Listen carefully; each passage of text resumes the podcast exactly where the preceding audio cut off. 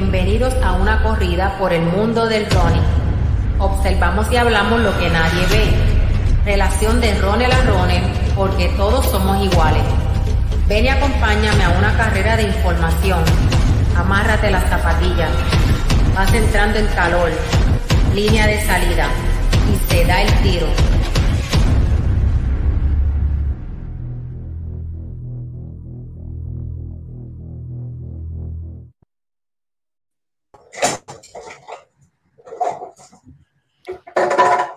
Y así comenzamos otro episodio más de, Solo Running. En esta ocasión con mi compañero Ricky. Saludos, Ricky, desde Claremont, Florida. Hola, hola, José, ¿cómo estamos? Qué bien, qué bueno verlo de nuevo. Este, hace tanto tiempo desde el lunes que, grabamos la última vez. Estamos bien activos, así. En esta ocasión tenemos a, Carlos Martínez desde, desde Florida. Saludos, Carlos. Saludos, ¿cómo están todos? Todo bien, todo bien. Me asusté, pensé que no nos estabas escuchando. ¿Cómo está todo, Carlos? todo bien, sí, gracias a Dios, todo bien. ¿Y ustedes? Todo bien, todo bien. Todo bien, todo bien. Aquí activo, llevando la información a, la comunidad de running en Puerto Rico. Así que, nada, eh, antes, de, antes de, comenzar con el tema, que Carlos nos va a explicar próximamente, ¿verdad? De qué se trata, un tema muy importante. Queremos, queremos este, resaltar, ¿verdad? Que pase por nuestro canal de YouTube, le da subscribe, este, se suscribe para que nos vamos a estar yendo mucho live por, el, por esa plataforma y esa, la, esa sería la prioridad de, Solo Running, trabajar más con YouTube que con Facebook. Pero por el momento, pues estamos aquí usando lo que hay. Ahora mismo estamos en vivo a través de Facebook grabando el podcast. Esto es lo que hablemos aquí, eso se va para podcast en audio. De igual manera, el podcast que, que grabamos el lunes con Ángel Moreno dando un update de todos los World Majors. Hablamos de Bekele versus Kichogi, que va a estar ocurriendo en octubre 4. Lo puede conseguir en todas las plataformas de audio: Spotify, SoundCloud, Spreaker, Stitcher, eh, iTunes. Así que suscríbase a, su plataforma de audio favorita y, busque cada episodio. Y así mismo tenemos un catálogo alrededor de 80 episodios que esperamos este año llegar a los 100 de distintos temas de mucho interés para la comunidad de running. Y como mencionamos, como mencionamos, este, Alicea, eh, en el live de hoy, ya como mencionaste que estamos en, YouTube o, y en Facebook, en cualquiera de las dos plataformas donde nos estás escuchando, por favor, si tiene alguna pregunta sobre el tema para Carlos, por favor, eh, coméntala, que yo voy a estar pendiente para, para que él te la conteste. Qué bueno, vamos a, vamos a saludar aquí rapidito. Este, tenemos a Héctor Luis Santos Aponte desde Massachusetts y tenemos a Luis Ramos Figueroa. Dice, saludos Boricua. Eso es. Así que antes de comenzar, vamos a, a, un mensajito rapidito de nuestro auspiciador y arrancamos con el plato, el plato fuerte.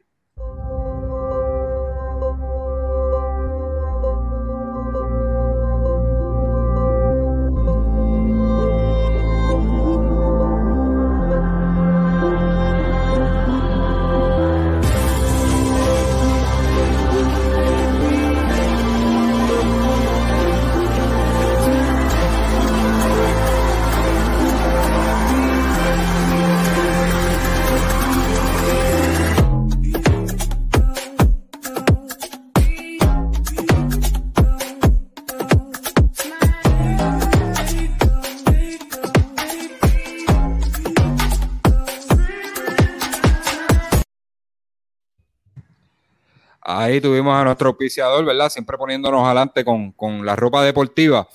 Carlos, cuéntanos, ¿de qué nos quieres hablar en esta ocasión?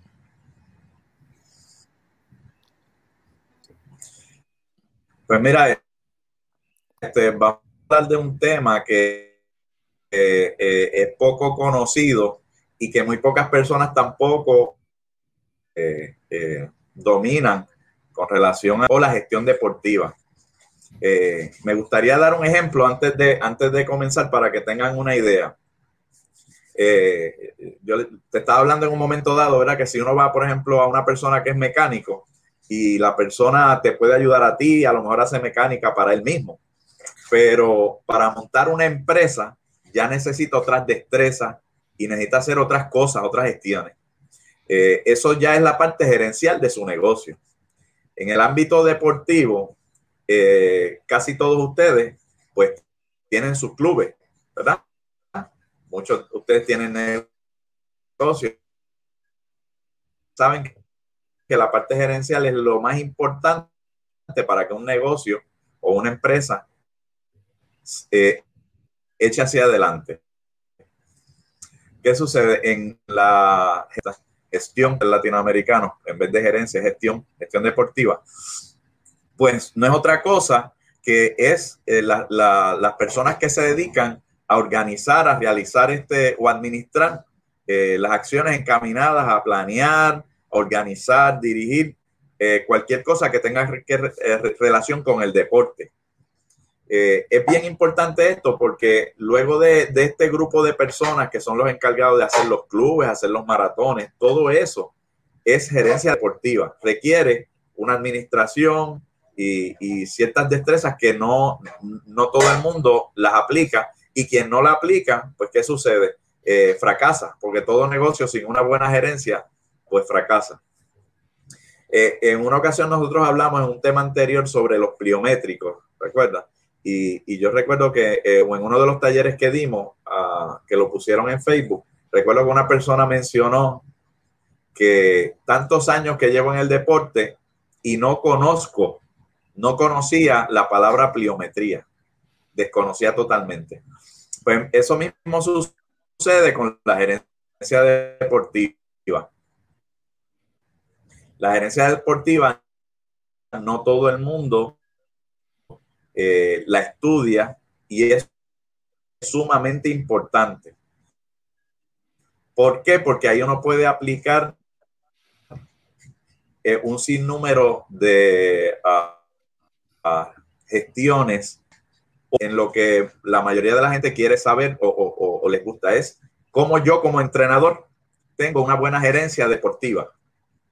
Entonces, eh, ok, lo primero que uno tiene que hacer es cuando uno como entrenador recibe a una persona que va a comenzar, ¿verdad? Un, atleta, eh, se acerca a uno, sea que viene a, unirse al club, o sea que, uno es un entrenador, está en la pista y, y la persona se acerca o lo refiere ¿Qué es las cosas que uno tiene que hacer dentro de la gerencia deportiva o la gestión deportiva?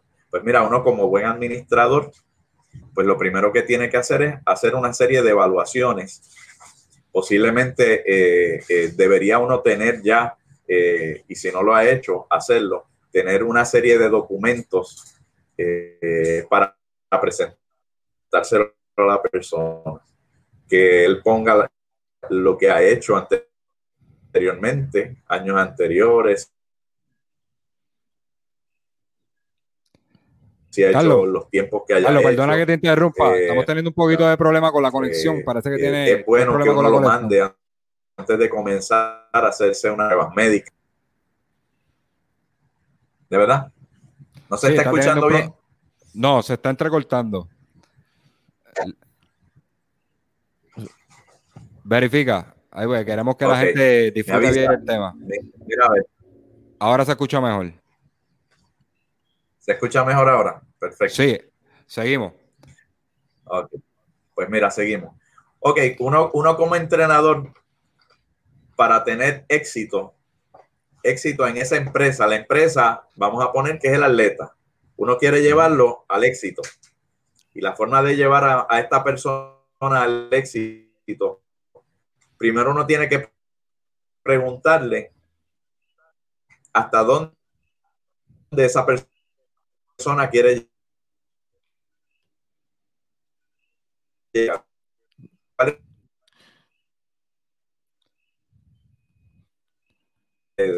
Del, entrenamiento, ¿verdad? Si él es simplemente, pues, eh, lo que echando bien. Eh, se, está se, un poco. Se sigue este, escuchando entrecortado y perdona, Carlos. Sí, porque aquí también estoy notando la cámara como que se está yendo, como que se va la señal. Pues mira, vamos a tratar de, seguir. Este, eh, en, el ámbito, en el ámbito deportivo, hay, hay una serie de, Uno tiene que buscar información. Eh, por ejemplo, eh, estos libros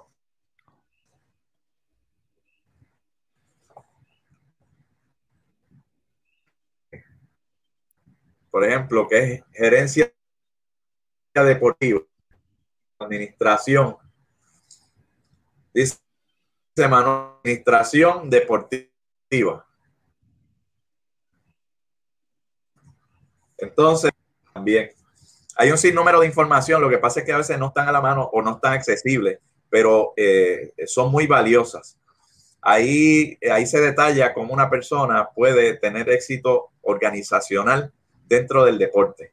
Entre ellos está lo que estábamos hablando hace un momento, de que antes de tú comenzar con una, con una atleta, debes, debes tener una serie de documentos para que esas personas la llenen. Eh, es sumamente importante que esas personas eh, esa información porque es la forma de tú saber dónde esa persona está y hacia, dónde tú la puedes llevar.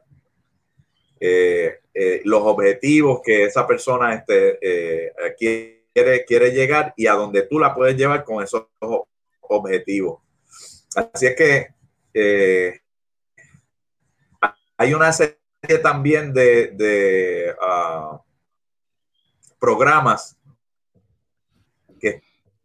están en, eh, que tú puedes bajar, que, es para periodización, todo ese informador, porque le sirven de herramientas para, para que el entrenador pueda eh, ser más eficaz dentro del entrenamiento.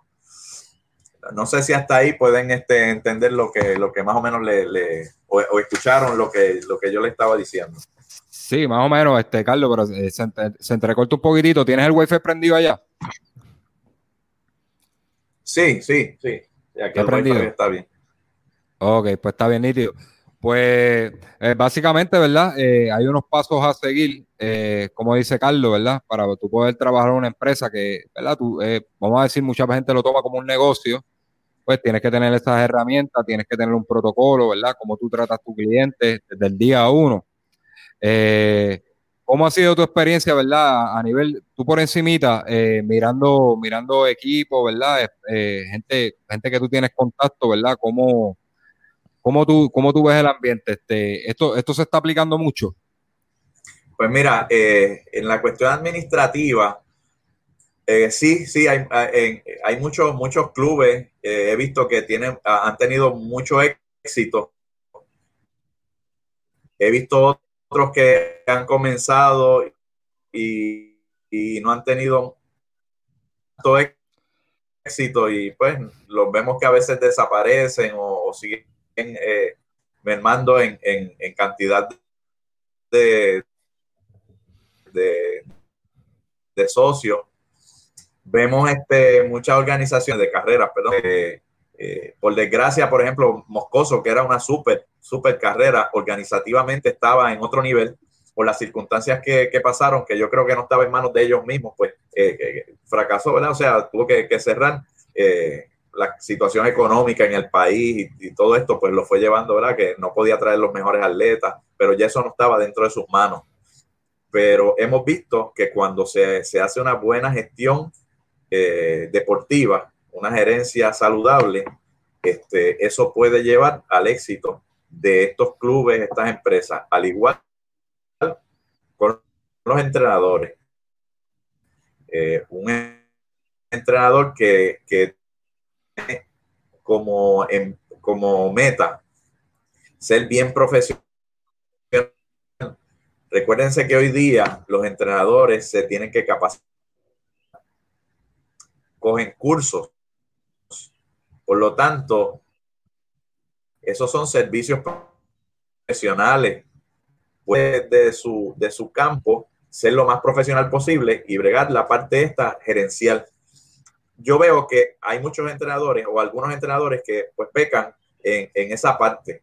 Y, yo lo veo como cuando uno va al médico, eh, cuando uno va, por ejemplo, a, a, la licencia de conducir o de estos médicos que están, ¿verdad? Que son rapiditos y entonces uno entra y ni siquiera te miran la cara. Entonces te dicen, eh, eh, ¿cuál es su nombre? Fulano de tal. Eh, ¿Usted está bien? Sí. ¿Ve bien? Sí. Este, ¿Escucha bien? Sí. ¿Verdad? Y le dice, ok, fantástico, usted está bien, váyase. Pues así mismo sucede con los entrenadores, algunos entrenadores que los vemos este, en las pistas donde pues lo que le dicen al, al, atleta es que tienes esto, aquello, ok, pues date tal cosa hoy y eso es una manera improvisada. Entonces, eh, yo quería entrar en otro tema que tiene que ver con eso, y es la cuestión del voluntariado, el servicio voluntario. Muchas personas confunden que por ser voluntarios en los clubes, ayudando, ser entrenador o ayudante del entrenador, pues eh, eso lo exime de, ser profesionales. Y no es así. Eh, una persona, aunque haga trabajo voluntario, tiene las mismas responsabilidades de una persona que está cobrona. Y si, se, si, si él se designó o quiso ofrecerse a hacer ese servicio, tiene que hacerlo cabalmente. No decir, ah, yo soy voluntario, pues yo voy si quiero, o yo eh, hago el máximo esfuerzo si quiero. Y eso no es así. Honestamente, aunque sea voluntario, tiene que hacer lo, lo, mejor posible. ¿Sabes por qué? Porque esas personas están depositando la confianza, sus sueños y sus deseos de progresar en esa persona. Y sea cobrando o no sea cobrando, tiene que hacer el máximo esfuerzo como, como, como eh, entrenador. Pues mira, Carlos, estoy muy de acuerdo contigo, ¿verdad? A pesar de que, uno lo haga de buena fe, eh, hay, que, hay que ser responsable. Por lo mismo que tú dices, ¿verdad? las personas depositan confianza en ti, eh, esperan conseguir unos resultados. Si, te buscan es porque quieren conseguir unos resultados, ¿verdad? Se convierten en un cliente, aunque sea de gratis. Y, hay que ser bien responsable con eso, no fallar, eh, ir a ver en los entrenamientos. Vamos, vamos a hacer un switch aquí, rapidito. Da un minutito. Ahí estamos, Carlos. Ok. Ahora se escucha mejor. Ok. Pues de igual manera, estamos. ahí, sí. Pues, ahí son igual fix. Déjame, déjame sacarte del otro. Ok. Sí. Sal, sal de la otra cuenta, este Carlos. Y perdonen, ¿verdad? Es que son cositas este, que imprevistos que surgen en el, en el proceso. Hay que estamos lidiando a distancia y con el Wi-Fi. Eh, saca, déjame, déjame darle pan acá. Ok, ahora sí. Pues nada, de lo que estábamos hablando, pues, pues básicamente pues hay una responsabilidad como quiera, sea cobrando o, o no cobrando. Incluso hay una, una responsabilidad en cuanto a la labor, el servicio que tú estás ofreciendo y en cuanto a la salud de esa persona también, porque eh, están depositando la confianza de conseguir unos resultados, incluso su salud. Y yo creo que, fue muy acertado, ¿verdad? Este, tu comentario. Vamos a saludar aquí a, Luis Depa, presidente del FAPUL. Saludos, Luis. Dice José, excelente el desarrollo del proyecto de solo, de solo running. El opening me pareció espectacular. estamos trabajando por ahí, inventando cositas, ¿verdad? Para el disfrute visual de las personas que nos siguen. Así que nada, este, esto es cuestión de seguir trabajando y, mejorando el contenido, ¿verdad? No quedarnos en lo mismo. Gracias, gracias por el comentario, y Luis. Luego, luego vamos a tener una conversación por ahí. Así que te me cuida. Ángel Moreno, saludos desde New York.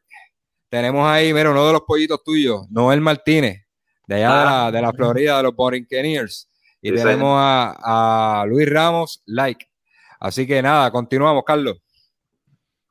Pues mira, eh, regresando y retomando el, tema por donde íbamos, eh, sí, lo que, lo que estábamos hablando sobre el voluntariado también es bien importante. Eh, a los clubes se acercan muchas personas de manera voluntaria, están los entrenadores, las personas que a veces cobran, pero tenemos que ver que esa colaboración sea lo más efectiva posible. Entonces, por ejemplo, en el caso de ustedes, vamos a poner el club de ustedes, se acerca esta persona voluntaria, la responsabilidad entonces del club recae en, y, mira, mira hasta dónde llega toda esta cuestión de la gerencia deportiva. Pedir la ley 300 a este voluntario, que la ley 300 es la de los depredadores sexuales, porque según te la piden en el DRD, pero uno como club debería decirle a esta persona que se está acercando, porque eh, vicariamente es responsabilidad del club de, que tiene una persona entrenando ahí, aunque sea de forma voluntaria, decir, bueno, yo necesito tu expediente, ¿verdad? De, la ley 300, eh, es requisito en el club, pues tener esto.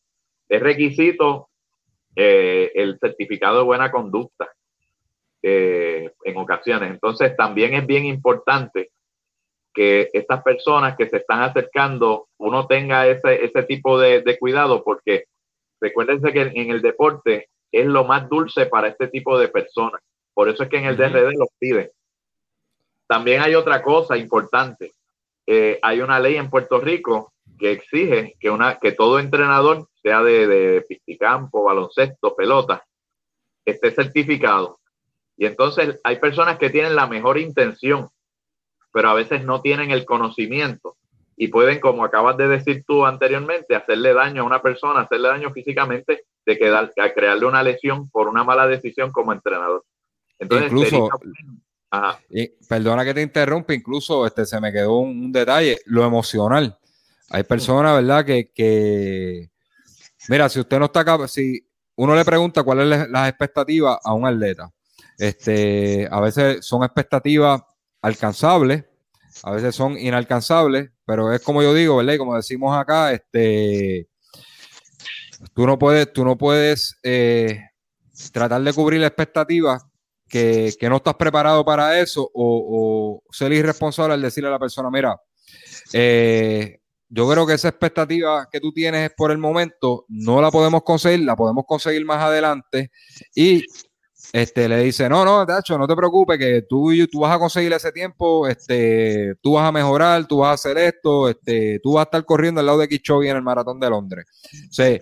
No podemos crear falsas expectativas en los atletas porque eso puede causar que cuando no se consiguen, causarle, causarle algún tipo de frustración y esa persona probablemente nunca quiere, va, a querer ejercitarse, más, nunca. Y, hay que ser bien responsable de que también, también esto incluye la parte emocional. Sí, es correcto. Eh, eso es bien importante también porque psicológicamente se pueden afectar las personas, como tú dices, e inclusive se alejan y no vuelven a hacer ningún deporte. Mira, eh, nosotros que llevamos mucho tiempo en, el deporte, especialmente en, el, atletismo, ¿verdad? Y, específicamente en el fondismo, carreras de, carretera, vemos a veces personas que empiezan a, a, trabajar, llevan varias semanas, un mes, dos meses, se unen a, los grupos o conocen a este entrenador y no pasa un mes y ya los tienen este, dando repeticiones sin tal vez haberle dado un entrenamiento de base eh, ir verificando si la persona asimila o no el entrenamiento. Y, ya que tocamos esta cuestión de, si asimila o no el entrenamiento, regreso a la otra parte que estábamos hablando sobre cuando una vez llega la persona donde uno y uno le hace esa primera entrevista. Esa es parte de la gestión deportiva o la gerencia deportiva como entrenador. Uno le hace esa entrevista como yo te dije, qué había hecho en el pasado, cuáles han sido sus tiempos, cuáles sus tiempos actualmente, que posiblemente no guardan relación con los de hace 3, 5 años atrás, a lo mejor hacía 32, 31 en 10K, pero ahora mismo no, no, no está haciendo eso. Entonces, ¿de dónde yo voy a partir? Bueno, sabemos que él era un atleta buenísimo, ahora está en este tiempo, pues de aquí es que yo voy a partir.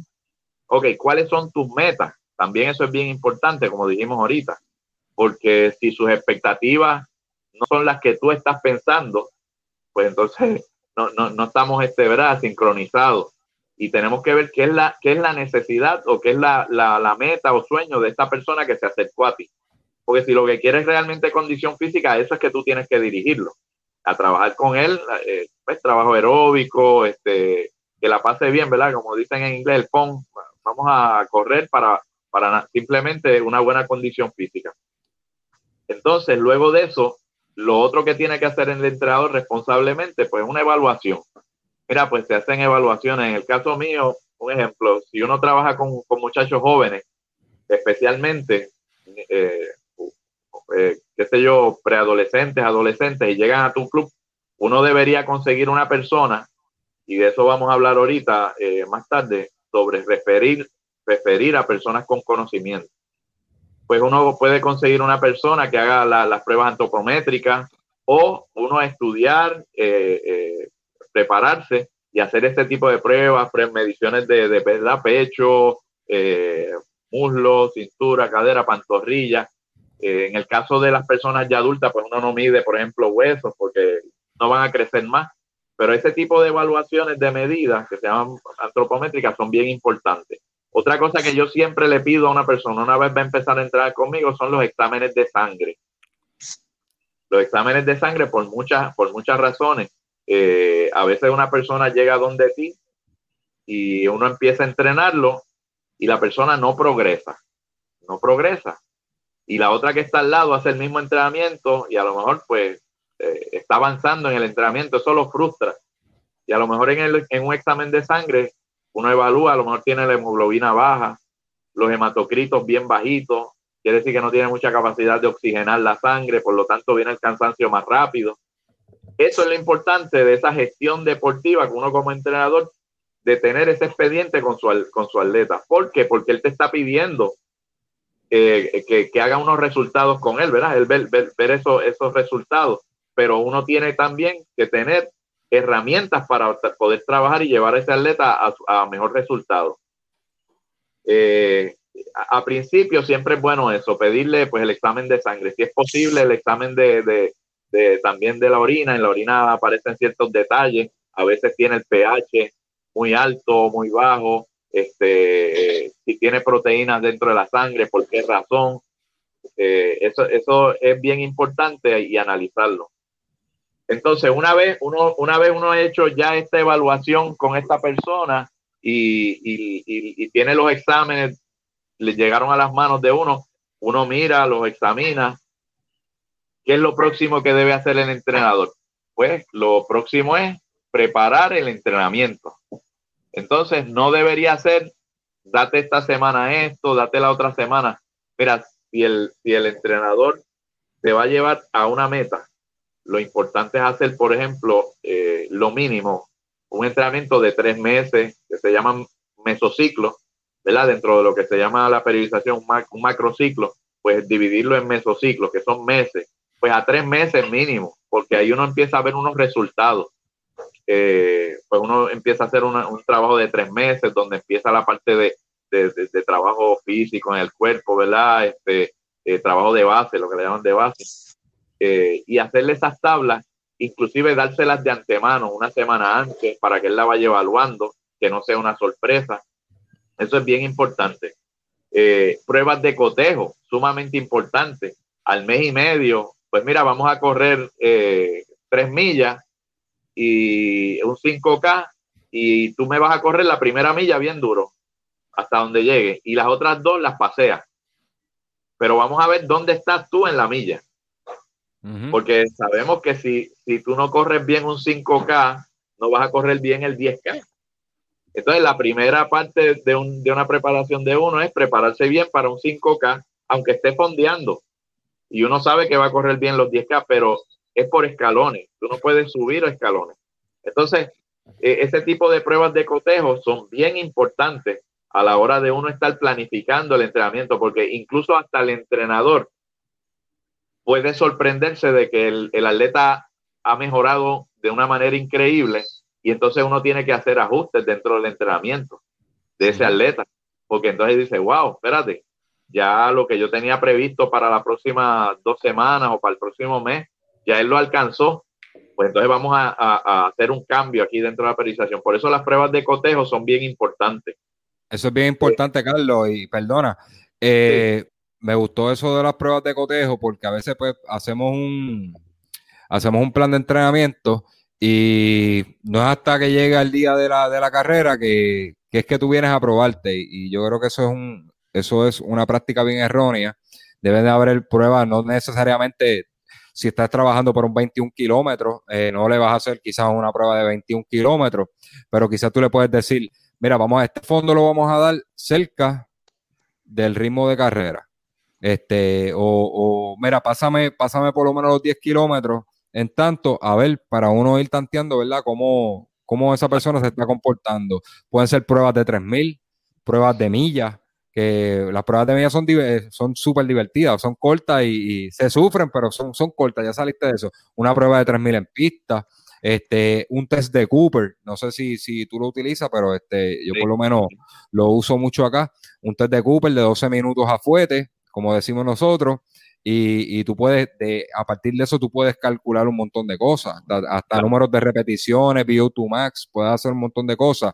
Carlos, yo te quería preguntar para, para seguir interactuando con el público, antes de que continúe desarrollando el tema. Eh, aquí tenemos a Diego Moreno Paneso, no sé si tú lo conoces, Diego, este, atleta colombiano, participó con la Universidad del Turabo y actualmente parte del club de entrenamiento de, de y Ramos. Dice aquí que también a veces son las mismas personas que quieren saltar las etapas de la planificación. ¿Te has dado con ese caso? Sí, sí, sí.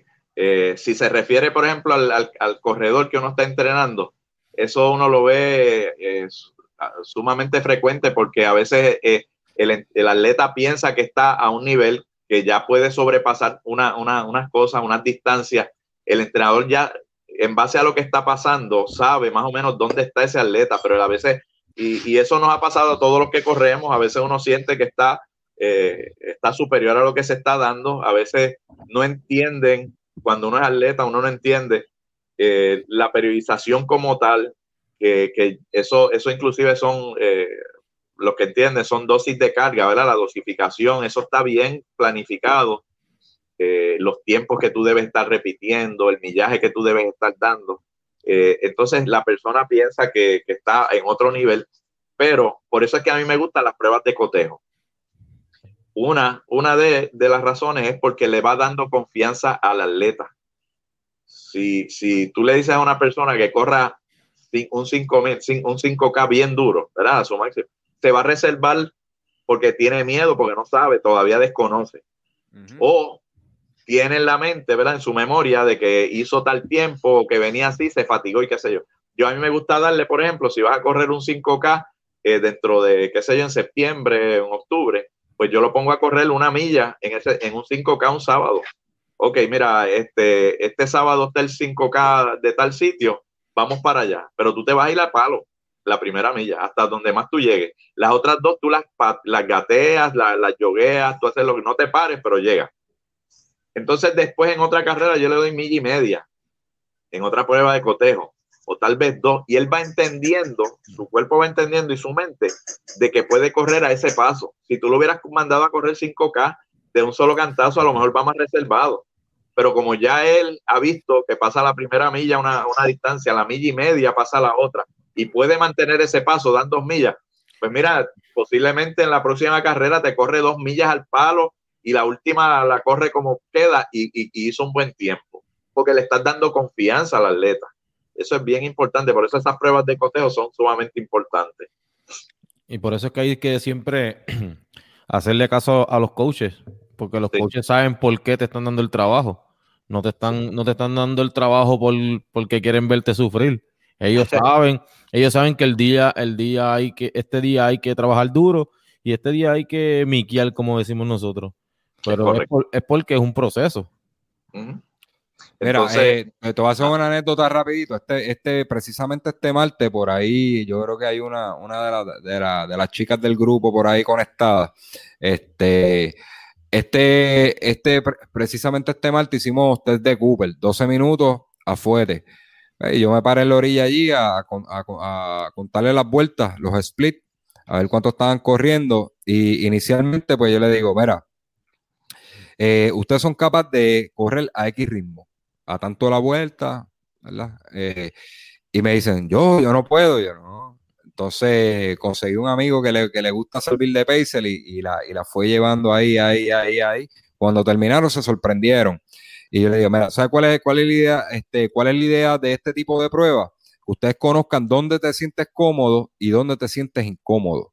O sea, dónde tú puedes soportar y dónde, dónde tú entiendes que si, si corres ese, ritmo te puedes parar. Tú estás entrenando para, para, unos ritmos agresivos, pero si no los pruebas, si no, no, no, no pasas por esas sensaciones, ¿cómo vas, a poder, ¿cómo vas a poder saber? Y precisamente este martes, y, a mí me gusta ese tipo de, incluso yo iba a hacer el test de Cooper este, para mí, y yo dije, no, yo mejor me quedo, me quedo de orillita, mirando, mirando este, cómo se desarrolla la cosa y viendo los varones, viendo las damas, porque necesito ver su, hasta su expresión en la cara, este, cómo se ven, cómo terminan, y a veces tú los ves que corren durísimo y llegan con una sonrisa en la cara. Y pues eh, yo le digo vacilando, ven acá, pero este, vamos a 12 más porque este, tú, estás, tú estás muy fresco, tú sabes, y ahí tú sabes que la persona pues, pues adquirió una condición física, se ve mucho mejor que la prueba, ¿verdad? Cuando hiciste la prueba anterior, 6, 12 semanas este, antes, y eso le da confianza al atleta. Eh, que yo creo que, ¿verdad? Como parte de las gestiones deportivas, esa es una de, las de mis favoritas, las pruebas de campo. Sí. Mira, otra, otra, otra de las pruebas que, nosotros tenemos al alcance y que es parte del, entrenador eh, que debe tener, Como, estamos hablando de la gerencia, ¿verdad? dentro de, uno como entrenador, es monitorearle la frecuencia cardíaca. También otro, siempre que tengo un atleta que va a empezar a entrenar conmigo, Luego de, la, de, la, de los exámenes médicos, yo lo que le exijo, le pido es todos los días, sácate tu frecuencia cardíaca en reposo, ¿verdad? Eh, tu pulso en reposo. Y este, eh, eh, una vez uno, uno ve un patrón dentro de ese pulso en reposo, cuando a veces sube una, dos veces, dos, tres palpitaciones ese día en la mañana, uno sabe que ese atleta no debe dar trabajo fuerte. Porque claro está, nosotros no estamos como en el caso que, está Carlos Guzmán con Welly Vázquez, que tal vez le hacen la prueba de lactato, ¿verdad? No estamos como Kichobi, que tienen laboratorios donde tienen prueba de lactato y eso es mucho más fácil y una batería de, un, equipo multidisciplinario, ¿verdad? En el caso de nosotros como entrenadores, nos tenemos que, que, ceñir solamente pues a unas pruebas, por ejemplo, a la frecuencia cardíaca, es sumamente importante. Nosotros podemos tener acceso a sacar el Biomax, eso lo podemos hacer. Este, eh, por ejemplo, la cadencia, casi todo el mundo tenemos relojes de estos que te dicen la cadencia. Pues esos son ah, unos monitoreos que uno como entrenador debe exigirle a su, a su atleta de que le haga llegar esa información. Porque entonces uno como entrenador no, está ciegas. ¿Me entiendes? Eh, y, el, atleta debe entender que esa es información valiosa para el entrenador. Y aparte, el atleta empieza a darse cuenta de que estas cosas, estos factores son sumamente importantes y le prestan atención. Y eventualmente, pues puede ser hasta otro entrenador si le gusta, porque ya vio ese proceso en él. Hay otros que simplemente pues depositan en el entrenador y usted hace lo que sea, pero es sumamente importante, sumamente importante que nosotros como entrenadores, que ya entendemos que son servicios profesionales, ya pasamos de ser aquel entrenador, ¿verdad? El maestro de educación física, que el muchacho llegaba, ¿qué haces? Haz esto, o el entrenador en, la, eh, en la comunidad. Mira, ¿qué voy a hacer? Nada, pues vamos a darle estiramiento y vamos a tirar en la cancha esto y lo otro, o si es soccer, pues vamos a darle a la bola hoy. Hacer... Eso no puede ser, porque ya eso es una cosa improvisada. Cuando uno es profesional, tiene que llevar una administración. Y no solo administración, uno como su negocio, si lo está utilizando como como una forma de vida siendo entrenador, sino también siendo responsable en llevar una buena administración para con sus atletas, para las personas que le, depositan eh, la confianza eh, en uno. Te voy a hacer una anécdota, Carlos. Este, en cuanto a eso, ¿verdad? La planificación y todo eso, no se ve mucho, no se ve, no se ve mucho y, y me perdonan por lo que voy a decir, este, hay, mucho, ¿verdad? Mucho, mucho entrenador, ¿verdad? Que llegan a la pista y, como tú dices, improvisan.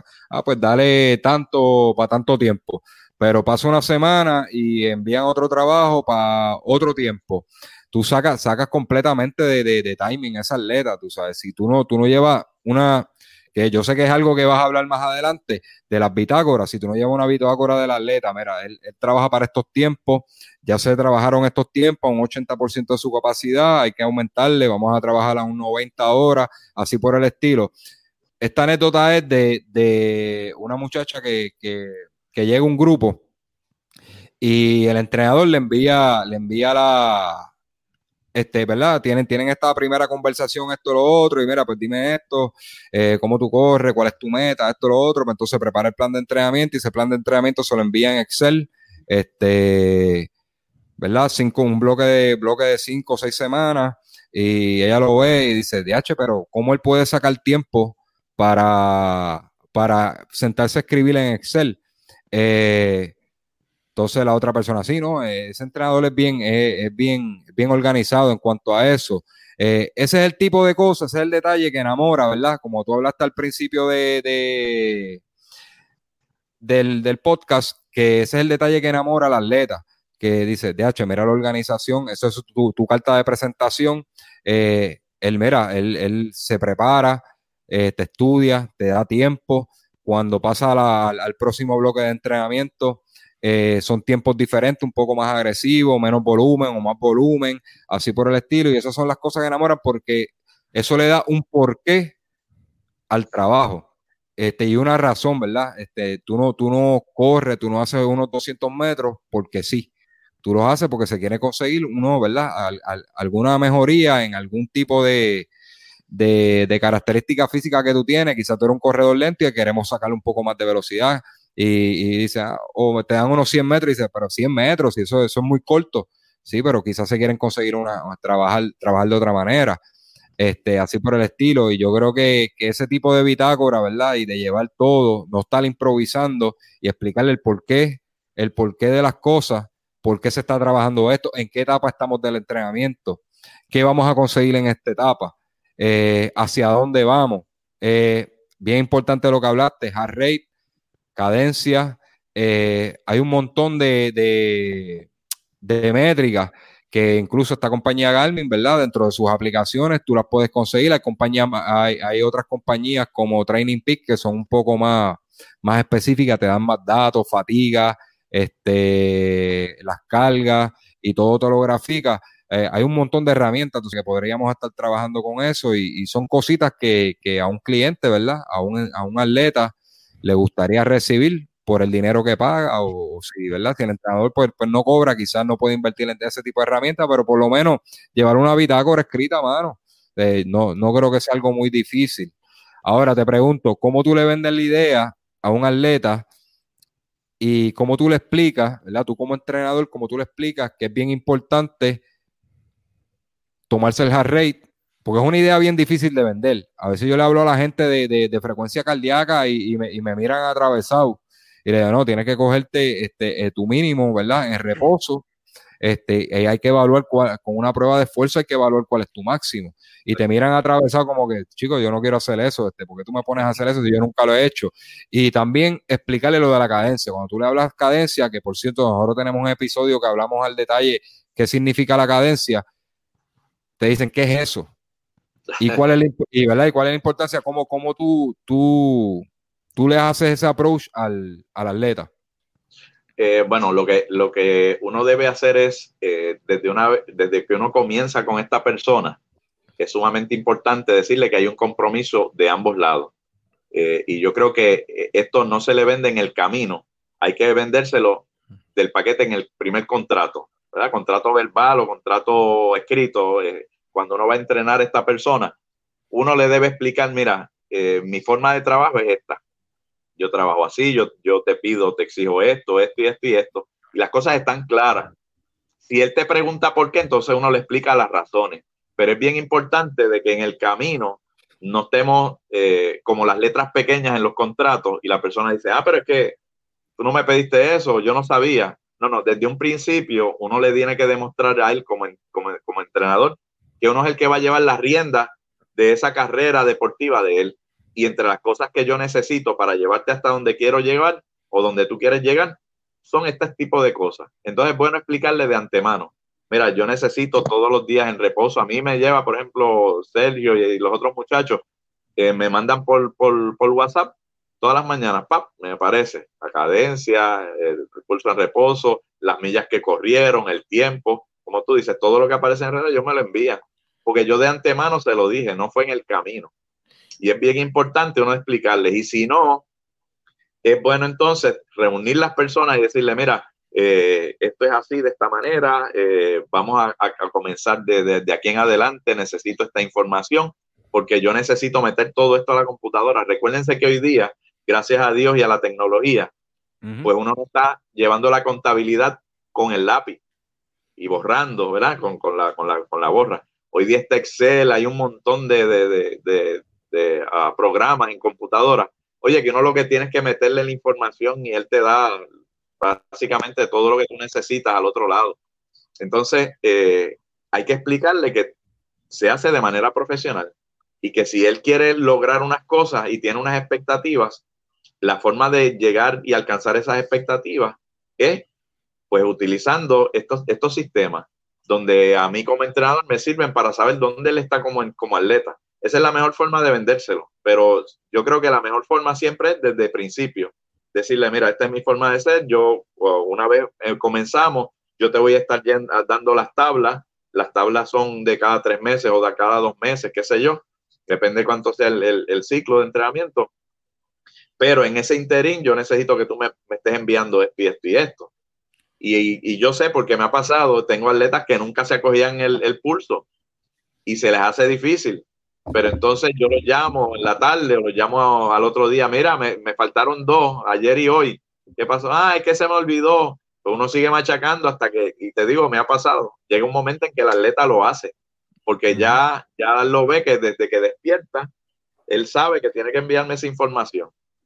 Carlos, te pregunto, eh, porque yo sí tengo conocimiento, porque cuando Alicia empezó a trabajar conmigo y pues él me, me pidió el, el, el, heart rate en, en reposo, pero el, el por qué tú lo pides todos los días para saber cómo la persona está descansando, este, está durmiendo bien. ¿Es el, motivo del por qué lo, pides todos los días?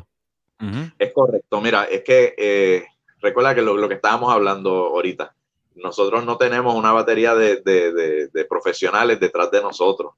Eh, eh, en el caso de nosotros, nosotros necesitamos esas evaluaciones.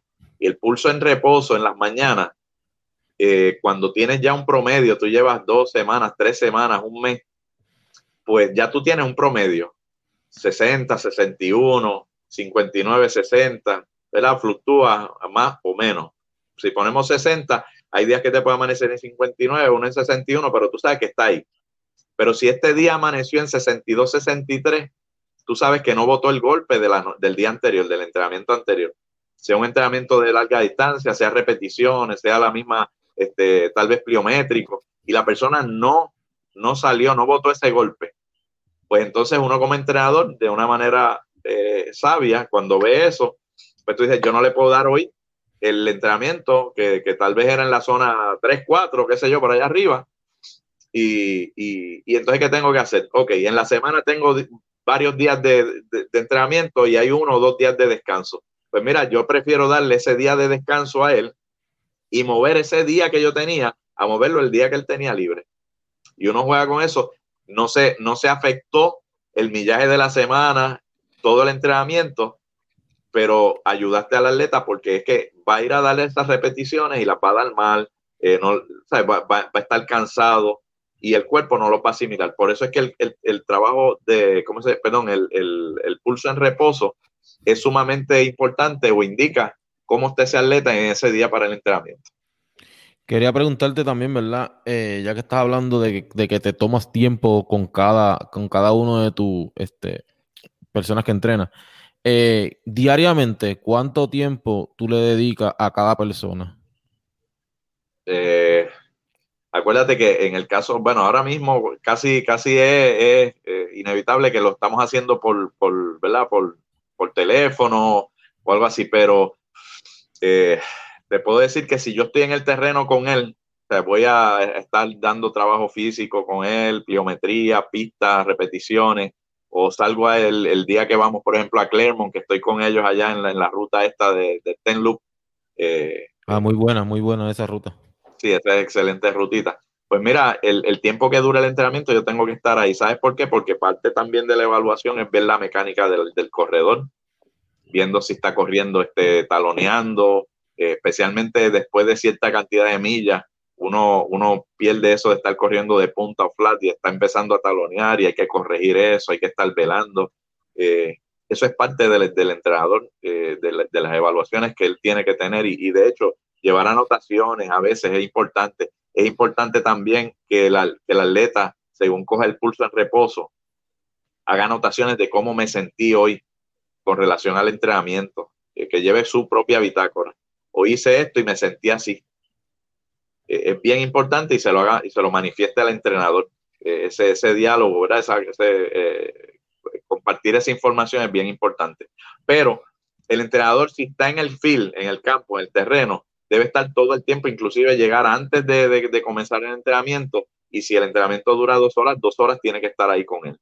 en, en, en, otros casos, pues a veces nos comunicamos, por ejemplo, yo tengo atletas que yo los entreno que no están físicamente aquí conmigo, pues obviamente no puedo estar con ellos todo el tiempo, lo que le dedico es el tiempo exclusivamente que hablamos por teléfono y la, y, el, la ah, ¿cómo se llama? El intercambio de comunicación, pero es bien importante eso, hablar, comunicarse, qué es lo que has hecho, cómo te sentiste, todo ese tipo de cosas. Carlos, eh, por aquí está hablando Diego Moreno Paneso, este, Bitácora. Eh, antes de hablar de, de, Bitácora, eh, hay distintas aplicaciones, ¿verdad? Eh, yo sé que el entrenador tiene que llevar una bitácora, pero creo que lo mencionaste ahora. De, el atleta también tiene que llevar unas anotaciones de cómo me sentí. la ruta era endurada, este, era una ruta plana, me sentí así, me sentí débil en las cuestas. Y e, eso ayuda un montón, ¿verdad? Para poder mirar más atrás cuando hagas un trabajo similar, tú miras a ver si hubo mejoría o siempre, siempre el síntoma se ve en ese mismo momento, o corriste esa ruta, o, ah, hoy me tocó correr por la mañana, nunca corro por la mañana, me sentí de esta manera por la mañana. Hay aplicaciones como Strava, la misma Garmin se puede hacer, pero Strava es un poquito más friendly, donde tú puedes subir el trabajo, subiste tu, corrida y te, te pregunta cómo te sentiste, bien, mal, eh, regular, tiene, tiene ¿verdad? un grado de, ¿verdad? Para tú clasificar ese, ese, ¿verdad? Ese, cómo te sentiste en, el trabajo. Puedes hacer anotaciones, no tiene que ser una bitácora manual. Eh, en el caso del atleta, pues tienes Strava. Ahora, cuando pasamos a la, a la bitácora del entrenador, ¿qué es lo, por lo menos lo básico que tiene que tener la bitácora de ese entrenador sobre un atleta?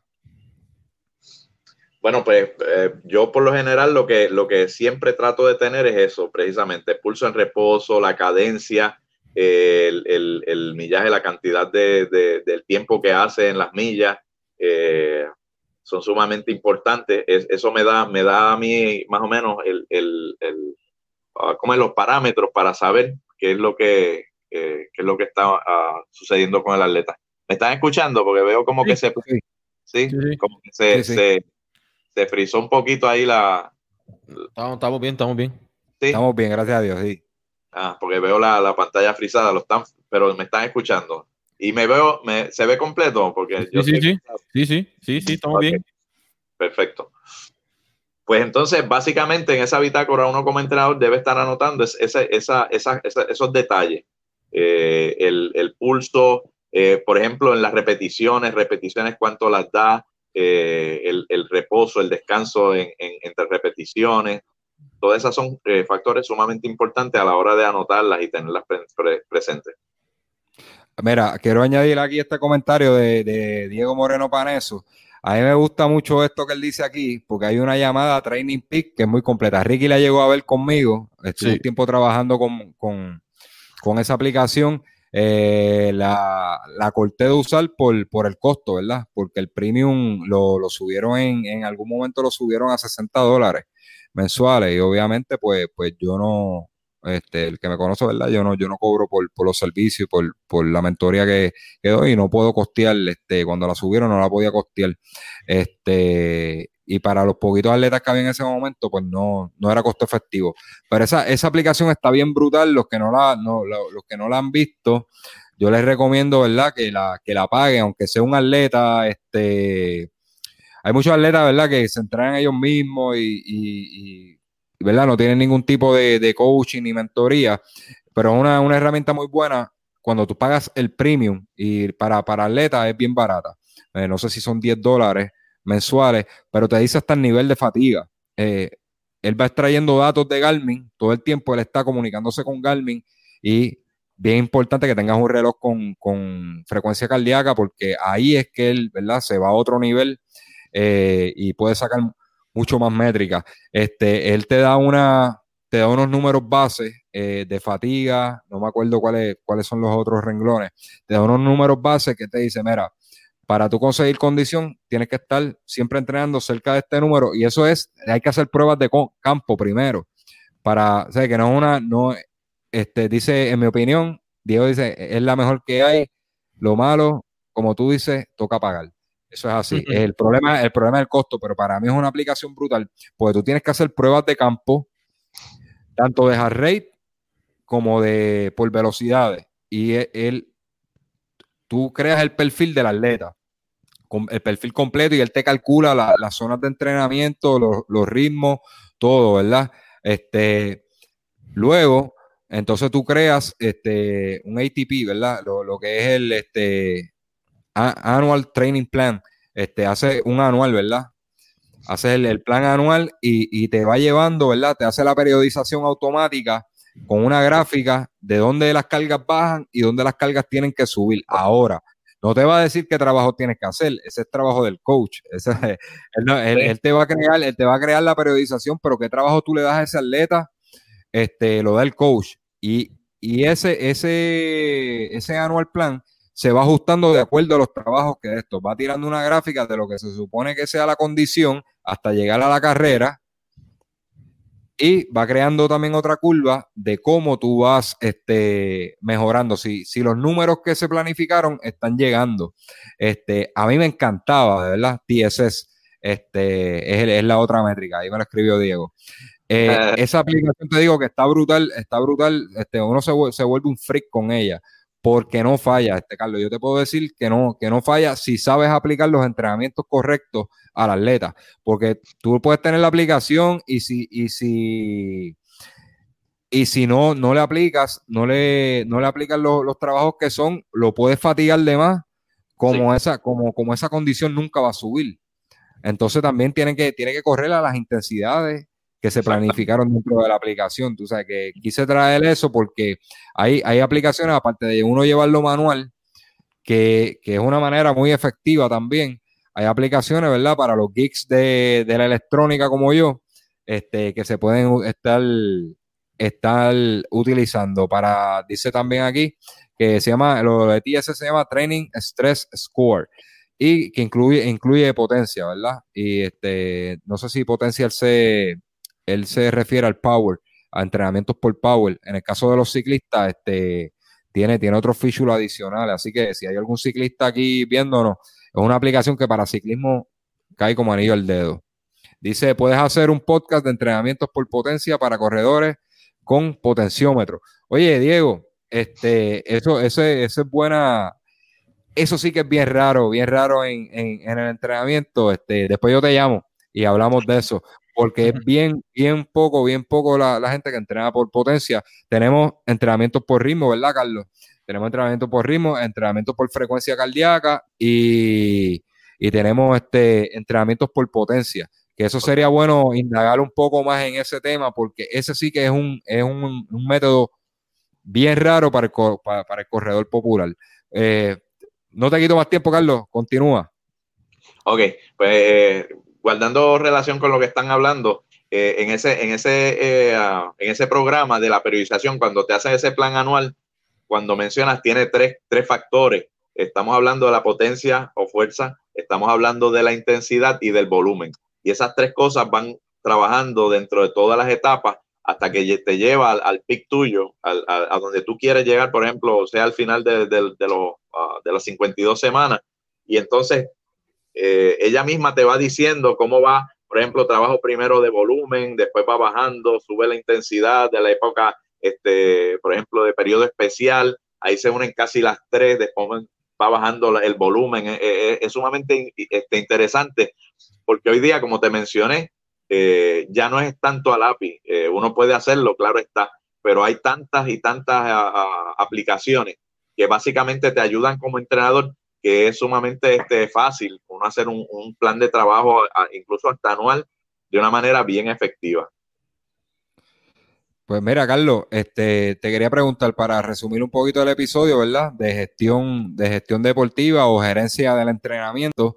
Eh, ¿Qué debe de hacer este entrenador eh, cuando inicialmente, ¿verdad? Y durante eh, la preparación de un atleta Vamos a resumir en, pasos cortitos. Quiero que me resuma en pasos cortos desde, desde el día uno hasta el entrenamiento y el mantenimiento de esa atleta, cómo, cómo debe ser ese, ese proceso del entrenador, lo que debe ser correcto del entrenador hacia el atleta. por ejemplo, esa primera entrevista, este, lo de llevar la bitácora, cómo, ¿verdad? De manera resumida, cómo debe ser esa gestión deportiva. Perfecto. Quisiera ver, antes de, decir eso, que recuerden que el entrenador hoy día son servicios profesionales, eh, sea voluntario o sea cobrando, se hace el trabajo correctamente, porque uno es un profesional ya hoy del, del deporte. Ok, lo primero que debe hacer es como si usted cuando va al médico por primera vez, usted tiene su médico primario, un especialista que lo ve por primera vez. ¿Qué es lo que hace? Una evaluación. Pues lo primero es eso, hacer una evaluación de, del pasado tuyo como, como atleta, del presente que estás haciendo, en dónde tú estás ahora mismo, cuál es tu último tiempo más reciente, o si no, si estás comenzando, pues eh, lo, que lo que sabemos que estamos, en dónde estamos al momento y cuáles son tus metas futuras. En base a eso, entonces lo siguiente es unas evaluaciones. Ok, pues tan pronto puedas, vete al médico, mándate a hacer una prueba de sangre y orina para verificar dónde están este, todos esta, esta, uh, estos factores que se pueden determinar de hemoglobina, este, inclusive colesterol, a veces este, la misma azúcar. A veces las personas no saben, a veces pasan años, no se hacen evaluaciones eh, médicas y es importante. Y llegan a las manos de uno, pasa cualquier cosa y, y, no saben que, que, eso ya venía y pudimos haberlo evitado si, si primero se hubiera hecho un examen médico. Luego de los exámenes, pues entonces sentarse a hacer el entrenamiento en base a, a, las expectativas que él tiene, no a las que uno quiere, porque uno puede ver a veces una persona y uno dice, wow, este, este, este corredor yo lo puedo llevar al máximo, pero a lo mejor es lo que quiere es hacer, hacer salud, simplemente, ¿verdad? Pues en base a sus expectativas, ok, ¿qué es lo que tú quieres? Ah, rebajar, bajar de peso. Pues entonces vamos a hacer una, un plan de trabajo de acuerdo a, un plan de rebajar de, para rebajar de peso, ¿verdad? Oh, no, yo lo que quiero es mejorar mi tiempo en 10 kilómetros en esto. Ok. O oh, no, yo quiero ser, eh, correr los 42 kilómetros en menos de 3 horas. Pues entonces se hace una periodización. Esa es la, tercera parte. Crear un plan de trabajo, como lo, acabamos de mencionar, sea anual, sea por mesociclo, llevándolo por etapas. Eh, así es que esa es la, la tercera parte. Entrevistas, ¿verdad? Eh, evaluaciones, que sean los exámenes, y el entrenamiento. Dentro del entrenamiento, pues recuérdense, el pulso en reposo, las pruebas de cotejo sumamente importantes, el monitoreo de la frecuencia ¿verdad? cardíaca, biomax, todo ese tipo de cosas uno debe llenarlo un expediente. Hoy día, pues un expediente en la computadora.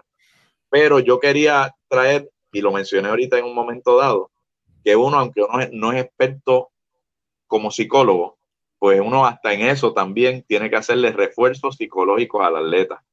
Eh, es bien importante que uno pues eh, se, se, se, empape un poquito sobre la cuestión psicológica. Pero si no, hay una cosa bien importante, referir. A veces las personas ya, ya se pasan de nuestras manos y de nuestras capacidades y la persona puede tener un problema físico y entonces uno tiene que decir, mira, tienes que ir a un fisiatra, debes ir a un ortopeda, eh, debes ir a un psicólogo, un ejemplo, eh, porque es importante referir a las personas. A veces tienen lesiones. Yo supe de, un corredor eh, universitario que tenía una, una dolencia en la rodilla y pues le mandaron hielo, le mandaron a correr bicicleta y el muchachito, este, eh, uno un buen corredor para la época de campo traviesa. ¿Y qué pasó? El muchacho tenía una fractura en la rodilla y por no haber sido referido a, un fisiatra o un ortopeda, el muchacho por poco pierde su carrera deportiva eh, eh, en, la, en, la, en la. Eh, así es que es bien importante referir a las personas adecuadamente al, experto de, que, que, necesite la persona. Así es que lo importante dentro de todo esto, volvemos a, a, comenzar este, ir ganando nuevamente, como decía Don Cholito, en Cabulla vuelve y tira, lo importante, sí, lo importante, la, es bien importante este tema, la gerencia deportiva, gestión deportiva. Eso quiere decir que nosotros tenemos que preocuparnos por ser lo más profesionales posible. Al momento de uno ser entrenador, volvemos a lo que dijimos ahorita, porque hay personas que están depositando en, nosotros todas sus expectativas y sus sueños y metas. Algo más que, quisiera añadir, este Carlos, eh, a veces eso cuando, cuando hablamos de verdad, preguntamos las expectativas del atleta, hay atletas que llegan, ¿verdad? Que lo que quieren venir es a, quizás incluso este, a compartir. Simplemente no quieren estar en su casa y lo que quieren es venir a trotar. Mira, no me interesa rebajar, no me interesa las carreras, simplemente quiero estar este, como te digo, este, pasándola bien un ratito con, gente que tiene eh, los mismos intereses que, que, yo. Entonces, hay entrenadores, pues, que como no, o pasan por alto esas expectativas, ponen presión de más al atleta y causan mucha frustración. Por eso esa entrevista, ¿verdad? ¿Cómo te sientes? ¿Qué quieres hacer? Este, ¿Tienes alguna carrera en mente? ¿Tienes alguna meta? Y, pues tú no, tú no le vas a poner presión de más a esa persona o le vas a dar este, trabajos extenuantes. Cuando la persona realmente lo que quiere es pasar bien un ratito bien chévere y venir a yoguear, no, no le interesa las repeticiones, no le interesa nada de eso.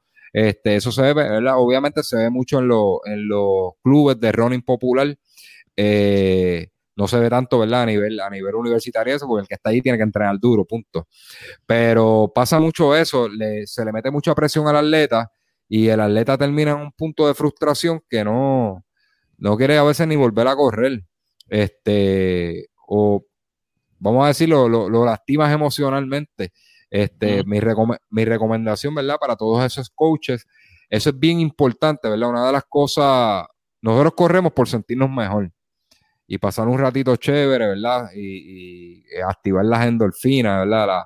activar esa, esa, esa felicidad, ¿verdad? Que nos causa el, correr, este, y hay que tratar, a las personas hay que tratarlas bien para que se queden, este, porque la gente corre porque quiere, no corre por obligación. Siempre es bueno tener las expectativas claras de esa persona para, para ¿verdad? poder tratarlo como y que reciba lo que, lo, lo, lo que ella está esperando. O sea, no los vas a poner a repetir, no le vas a meter presión de más, porque esa persona lo que quiere es pasarla bien. Ahora, si las expectativas, eh, las expectativas del atleta son altas, pues entonces hay que darle un poco de énfasis, la, conversación es diferente, pero es bien importante esa conversación inicial y la conversación incluso hasta a veces diaria. Cuando acaba el entrenamiento, este, mira, ¿cómo, cómo te sientes? ¿Cómo te fue? Quizás, ¿verdad? Tú no puedes estar pendiente si son, en el caso de los clubes populares, que a veces son 30, 40 atletas, eh, al mismo tiempo, tú no puedes, tú no, quizás tú no vas a ver los detalles de todos al mismo tiempo, este, y más cuando tú eres una persona que corres también, pero es bueno preguntarle cómo te sentiste, cómo te fue, este, ah, hoy no me fue tan bien, estás durmiendo bien, eso es otra pregunta, ¿verdad? ¿Estás, tomando las horas de descanso suficientes? Eh, lo, del, lo del heart rate, ¿verdad? Eh, trabajar de que adopten ese tipo de prácticas. Yo me levanto, yo me, levanto y cuando iba, este, iba a trabajar a Gurabo, eh, siempre miraba el Harrey en reposo y miraba cuánto estaba mientras iba guiando, a cuánto estaba. Y, todos los días yo veía un cambio. Y habían días que se disparaba, ese Harrey estaba bien alto y decía, y, físicamente tú te sientes cansado. Esa es, la, es la relación de la frecuencia cardíaca, ¿verdad? Con de esto.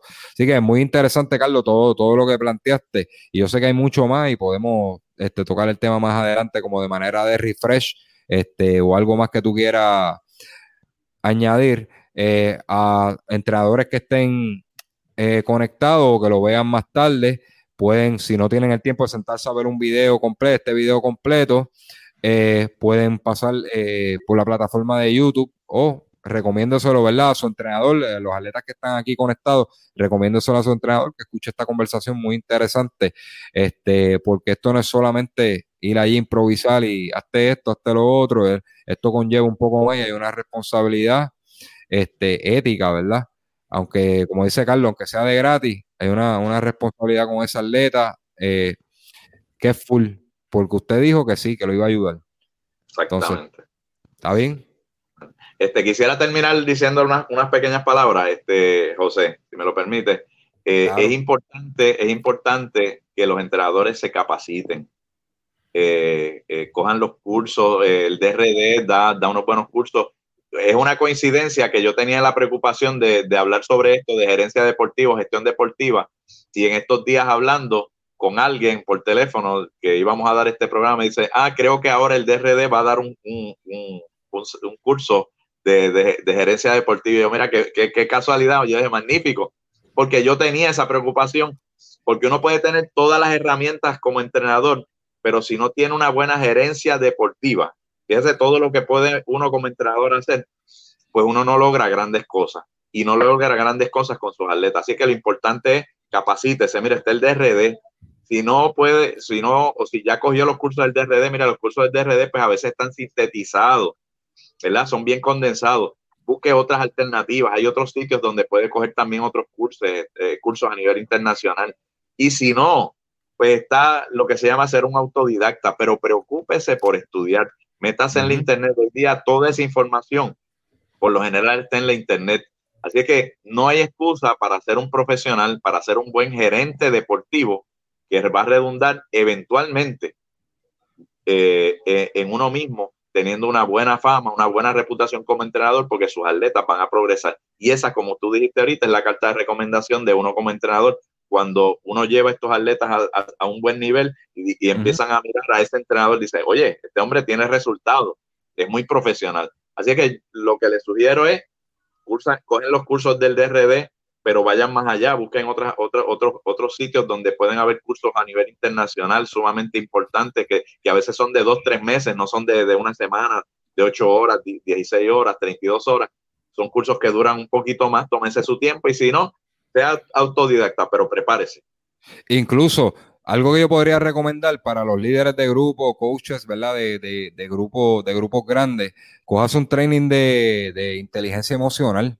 Este, lo hay por ahí porque eh, eso te va a enseñar, ¿verdad? A reaccionar ante distintas, distintas este, situaciones. Hay mucho, cuando tú trabajas con grupos, hay distintas personalidades, distintas, ¿verdad? Eh, religiones, eh, políticas, esto. Y entonces uno tiene que ser eh, bien inteligente al tratar cada persona. Hay personas que tienen dentro de su vida, ¿verdad? Personal, te están pasando unas situaciones y quizás ese día usted le dijo algo y esa persona pues, eh, se, sintió, se sintió ofendida o, le contestó de mala manera y uno tiene que ser, ¿verdad? Este, empático con la gente y, y dice, mira, necesito usar mi inteligencia emocional, no puedo responderle de vuelta y ponerme del tú a tú, porque yo no sé lo que está pasando esa persona.